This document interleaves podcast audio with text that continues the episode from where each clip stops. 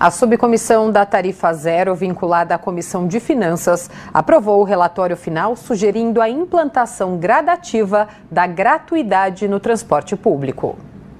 No texto do relatório, o vereador Sidney Cruz, relator da subcomissão, oferece à Prefeitura algumas opções de implantação gradativa da gratuidade no transporte público do município, sugerindo a tarifa zero aos domingos e também outros modelos que poderiam seguir esse sistema. A gratuidade noturna, distribuir, um exemplo, nove linhas nos territórios das periferias da cidade de São Paulo para um experimento, ou CAGED e único. Durante a última reunião da subcomissão da Tarifa Zero, também foi aprovada uma emenda ao relatório final de autoria do presidente da subcomissão, vereador Paulo Frange, solicitando que o Executivo Municipal possa, junto à Secretaria Municipal de Transporte e SP Trans, adotar medidas urgentes de combate às fraudes no bilhete único. Essa fraude é utilização do bilhete por terceiros, bilhete do aposentado, e também na emissão de bilhetes falsos.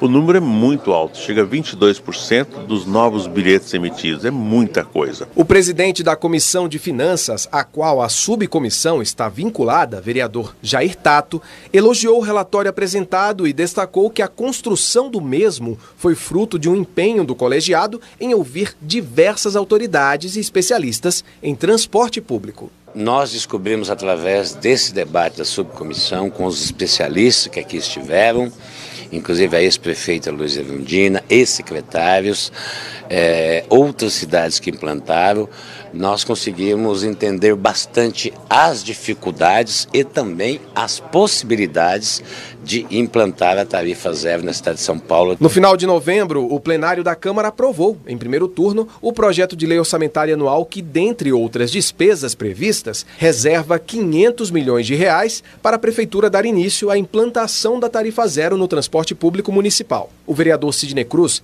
relator da subcomissão, recomenda inclusive no relatório final que o Poder Executivo paulistano use este valor, reservado para custear a implantação gradual da gratuidade, para tarifa zero aos domingos. A implantação do domingo zero irá é, possibilitar que a gente venha a ter, um, dentro de um mês, a, o comportamento se irá aumentar muito a quantidade de passageiros.